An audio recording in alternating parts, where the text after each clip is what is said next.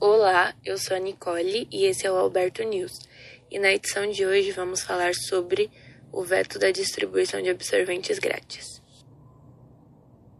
Josiel, você já ouviu ou sabe algo a respeito dessa notícia sobre a distribuição de absorventes grátis? Sim, Qual a sua opinião a respeito? Você concorda ou discorda? eu discordo do governo. Por que você discorda?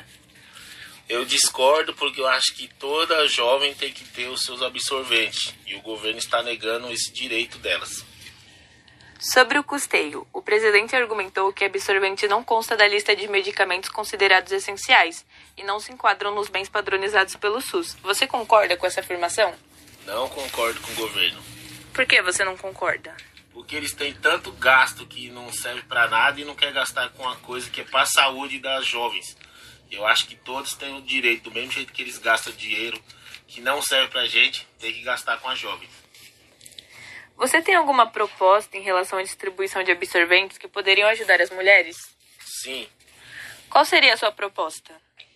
A minha proposta é que o governo pudesse fazer alguma coisa pelas meninas, mas como a gente não pode esperar nada por esse Brasil, desse, desse governo, eu acho que as instituições fabricantes poderiam também ajudar, as ONGs, né, que não é obrigação dela, e sim do governo, porque o governo recebe os impostos para isso.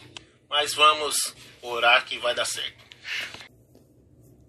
Você acha que se homens menstruassem, a distribuição dos absorventes já teria sido feita há muito tempo? Sim, eu acho que sim, porque o governo em si, né, quando é falar de homem, eles fazem as coisas rápidas.